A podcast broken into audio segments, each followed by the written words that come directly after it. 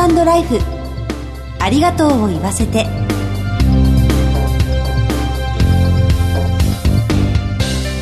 こんにちは。番組パーソナリティの久保井あさみです。この番組では様々な分野で活躍するゲストをお招きし今だから伝えたいありがとうのエピソードを伺います。人との絆や命の大切さなどを考えてまいります。今回から3回にわたりカウンターテナー歌手の弥勒正さんにご登場いただきます。どうぞお楽しみに。ハートライフありがとうを言わせて。この番組は安心と信頼のお葬式全総連全日本総裁業協同組合連合会の提供でお送りします。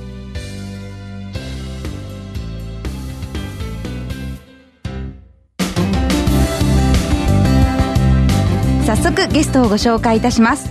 カウンターテナー歌手の弥勒正さんにお越しいただきました。よろしくお願いいたします。よろしくお願いいたします。最近はテレビでも大活躍の弥勒さんですが恐れ入ります自己反響などかなりあるんじゃないですか？そうですね。あのバラエティーの番組にお声掛けをいただくようになって、はい、そのまあ、見てくださる方がね全然その層が違うのでいろんなところからこう反響があるっていうんですかね、はい、普段やっぱりクラシックの音楽家にいらっしゃらない方からもご意見だったりご感想をいただくことができるのは本当に嬉しいです。本日お忙しい中ありがとうございます。ありがとうございます。こちらこそ。それではご略歴をご紹介させていただきます。弥勒正さんは1968年生まれ、東京都のご出身です。千葉大学大学院修了後、東京芸術大学の声楽科をご卒業されました。1996年、オペラ、オテッロでテノール歌手としてデビューなさったのですが、その後、カウンターテナーに転向されます。1999年にはイタリア政府からの奨学金によってイタリアに渡り、国内外のオペラや演奏会など数々の舞台に立たれました。また、2001年からの2年間は、イタリア国立フレスコバルディ音楽院の講師も務められました。2013年にはカウンターテナー史上初となる芸術選奨文部科学大臣新人賞を受賞され、現在声楽家、演出家、脚本家、プロデューサー、さらにはご著書の執筆など幅広くご活躍されています。ミロクさんには今回から3回にわたってご出演していただきます。1回目の今日は成長の原動力をテーマにお話を伺います。よろしくお願いいたします。はい、よろしくお願いいたします。ミロクさんはオペラ歌手ということで、はい、幼い頃から音楽には関心があったんですか？そうですね。あの、ありがたいことに、まあ家では母がクラシックの音楽をずっと聴かせてくれていて、はい、で、その母のまあ兄弟たちにあたるおじがですね、はい、まあ何人かいるんですけれども、そのうちの二人がですね、特にまあ音楽が好きで、一人はジャズが大好きだったんですね。はい、で、ジャズをまあ私と遊んでる間に多分かけてるだけっていうことなんだと思うんですけれども、まあ聞かせてくれて、もう一人は、まあファンクに代表されるような、まあソウルだったりとか、はい、まあリズムブルースだったりとか、まあいわゆるアフロアメリカンの人たちがこう演奏するような曲っていうんですかね。はい。そういうものをいっぱい聞かせてくれてたんですね。あはい、じゃあ、かなり幅広いジャンルの音楽を幼い頃から聴いてたんですね。すね私の中にはあんまりその音楽のジャンルのその垣根っていうのがなくてですね。はい。まあ自分自身ではやっぱりアイドルが大好きだったりとか、えー、まあしましたし、クラシック一辺倒で来たというわけでは全然ないですね。でも、はい、あの J-POP も大好きで。大好きでございますね。はい、あ、そうなんですね。はい中でもやっぱりオペラ歌手という道を選ばれたというのは、クラシックへのシンパシーが何かあったんでしょうか？そこはですね、まあ、ある時ですね、その、オペラ歌手のその歌声に感動したんですね。それはイタリア歌劇団っていう、まあ、イタリアの黄金期のもう何十年も前の話なんですけれども、はい、まあ歌手たちがですね、日本にやってきて、そこでその素晴らしい公演をして、それがまあビデオで残ってるんですね。はい。で、それをまあたまたま目にする機会があって、で、それにものすごい感動して、はい、もう単純なんですが、オペラ歌手になろう。あそれだけです。そうなんですか。はい、舞台に立ちたいって思ったのはそこがきっかけだったんですか？それはですね、実はまた全然、はい、あの、話が違うところでありまして、まあ、つながってはいるんですけれども、うん、まあ、紆余曲折あって、もともと小学校のその高学年の頃からバンド活動をしておりまして、それはあの、イエローマジックオーケストラっていう坂本龍一さんとかね、はい、そういう方たちがこうやってたテクノのバンドなんですけれども。うん、また違うジャンルを。はい、そうですね。もうそれがもうかっこよすぎてですね、はい、コピーバンドを始めたんですね。ちっちゃなミニ鍵盤の電子キーボードをですね。はい。まあ、使って、当時のラジカセですね。そこにですね、はい、懐かしいです。もうそれにこう、多重録音って言うんですけども、はい、音を入れては、もう一台のそのラジカセにですね、その音を移していく。はい、そこに重ねていくんですね、音で、その後は、まあ一人でやってるよりも、まあ、中学生、高校生になると、思春期になるとやっぱり下心が非常に芽生えてきてですね、はい、女の子にモテたくって、うん、まあバンドもだんだんサザーオールスターズのコピーをやったりとかですね、はい、まあ、オールディーズをやったりとか、まあそういうことをしだす。で、その中で、お約束のようにオリジナルの曲を作り出すんです、ね。ああ、はい。そのオリジナルの曲を作って、バンドをやっていた時に、はい、バンドブームがちょうど重なっていたんですね、当時。はい、うん。で、パルコっていう、まあ昔からその若者の文化の発信をずっとしてきてるじゃないですか。はい。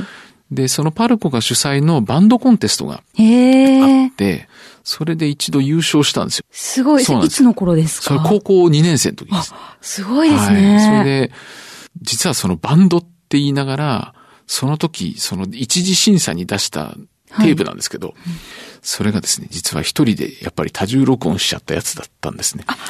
あ、そうだったんですかそうですね。それで、あの、今、今はもう時効だから言いますけども、はい、それで、さあ、コンテストどうしよう。急遽人を集めて、はい、このバンドですって言って出たんですよ。へー。なんで、あの、その後だからライブハウスだったりとか、まあいろんなところに声をかけられたり、まあね、一応そういうのってバンドから芸能界にだんだんこう行くこともあるじゃないですか。はい、だけどそういうのはとてもじゃないけどできない。あ実は一人でやってましたみたいなところがあって、まあ結局そのバンド活動をしてる中で、はい、その大学生に今度なってですね。はい。千葉大学。はい、千葉大学ですね。はい、18の時にあの、歌舞伎を初めて歌舞伎座で見て、はい。たまたまなんですけども、はい、それがもう本当に素晴らしかったんですね。はあ。市川猿之助さんって先代の市川猿之助さんで、はい、今猿翁さんっていうお名前になってらっしゃるんですが、はい、その方が中乗りっていうあの、フライング付きの演出でやってらっしゃったんですよ。で、それにもう、ガーンってこう頭をこう殴られたような衝撃を受けて。ハマったんですか？ハマってハマって、週に5日ぐらいは歌舞伎座に。えー、当時、あの、幕見席って一番上の、その天井桟敷だと、はい、学生割引もセットにすると、数百円で見ることができたんですね。あ、そうなんですか。はい、で、大学を卒業する頃には、じゃあどうしようってなった時に、うん自分もその歌舞伎の舞台に、もう自分もやりたいってすごくなったんですね。だから卒業したら、あの、国立劇場の、まあ、養成所に入って歌舞伎の役者さんになるのはどうだろう思ったんですが、はい、趣味と実益を兼ねてですね、大学での研究を実はその伝統音楽だったりとかそういうものにしていたので、はい、もう頭でっかちになっていて、はい、結局その歌舞伎のお家にね、うん生まれない限りは、なんかこう、主役を張っていくのも難しいんじゃないかなって思って、まあ、ビビっちゃったんですね。はい。まあ、臆してしまって、それで歌舞伎の役者になるのは諦めた。へえ。え、そこまでの間に、はい。声楽家になろうとはまだ思ってないんですか？まだ思ってないですね。だけども、はい、その、もう、舞台の上に乗りたいっていう、もう欲求はもうすごくなっちゃってたんですね。うん、先ほどちょっと申し上げました、白黒のオペラのビデオ。あ、はい。それに出会って、これだへえ。はい。で、その日から、オペラ歌手を目指したっていう感じでございます。ここまで声楽家志す中で、一番この方に感謝したいという方っていらっしゃいますか？もう感謝をしたい人はもういくらでもいるんですけど、やっぱり学校の先生方ですかね。あどこの学校でしょうか？まずは小学校ですね。はい、小学校。まあ、あの、昔からやっぱり変わり者のレッテルをずっと貼られてきた人生だったので。へえ。だけど、小学校の6年生の時の、まあ、担任の先生が特になんですが、はい。やっぱり変人を排除しなかったっていうんですかね。素晴らしいですね。そうなんですね。ある時その、理科の授業でですね、はい、夢中になっちゃったことがあったんですね。その顕微鏡でプランクトンを見つけるみたいな。はい。給食の時間になっても、その理科の教室からもう顕微鏡から離れなくなっちゃったんですね。ええー、没頭していたんですまあそうですね。だけど先生はそういう時にあの、もういい加減にしなさいとかって絶対おっしゃらなくて、はい、いいよいいよと。じゃあ100種類見つけたら帰っておいでっておっしゃってくれて、あ絶妙ですよね。100種類っていうなんか、そのゴールの設定が。はい。それで、がぜやる気になって100種類見つけて、意気揚々と、まあお教室に戻ったら、自分の給食だけがちゃんと残されていたみたいなね。そういう一人一人の個性をちゃんと見極めてくれたっていうのは、まあ、すごいことだと思いますね。幼い頃のそういった経験が今に生きていらっしゃるんですね。そうですね。あの、おかげで変人を貫いております。唯一無二の存在ですありがとうございます。ぜひこの続きまた伺わせてください。はい。ゲストはカウンターテナー歌手の弥勒正さんでした。弥勒さんお忙しいところどうもありがとうございました。ありがとうございました。全日本総裁業協同組合連合会全総連は命の尊厳ご遺族の悲しみ一人一人に寄り添ったサービスを何よりも大切に考えご遺族の心を形にする地域密着の葬儀者が集まる全国ネットワークです。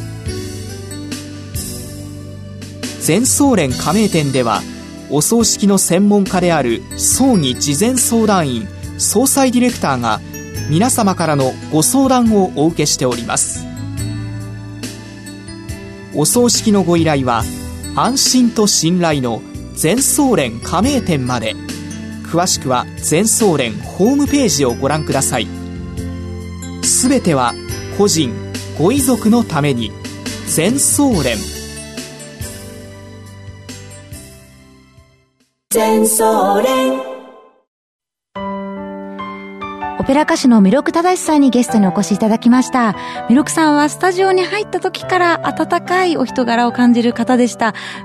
次回の放送は5月7日木曜、お昼12時から、弥勒正さんに再びご登場いただく予定です。どうぞお楽しみに。進行は番組パーソナリティの久保井あさみでした。ハートライフありがとうを言わせて。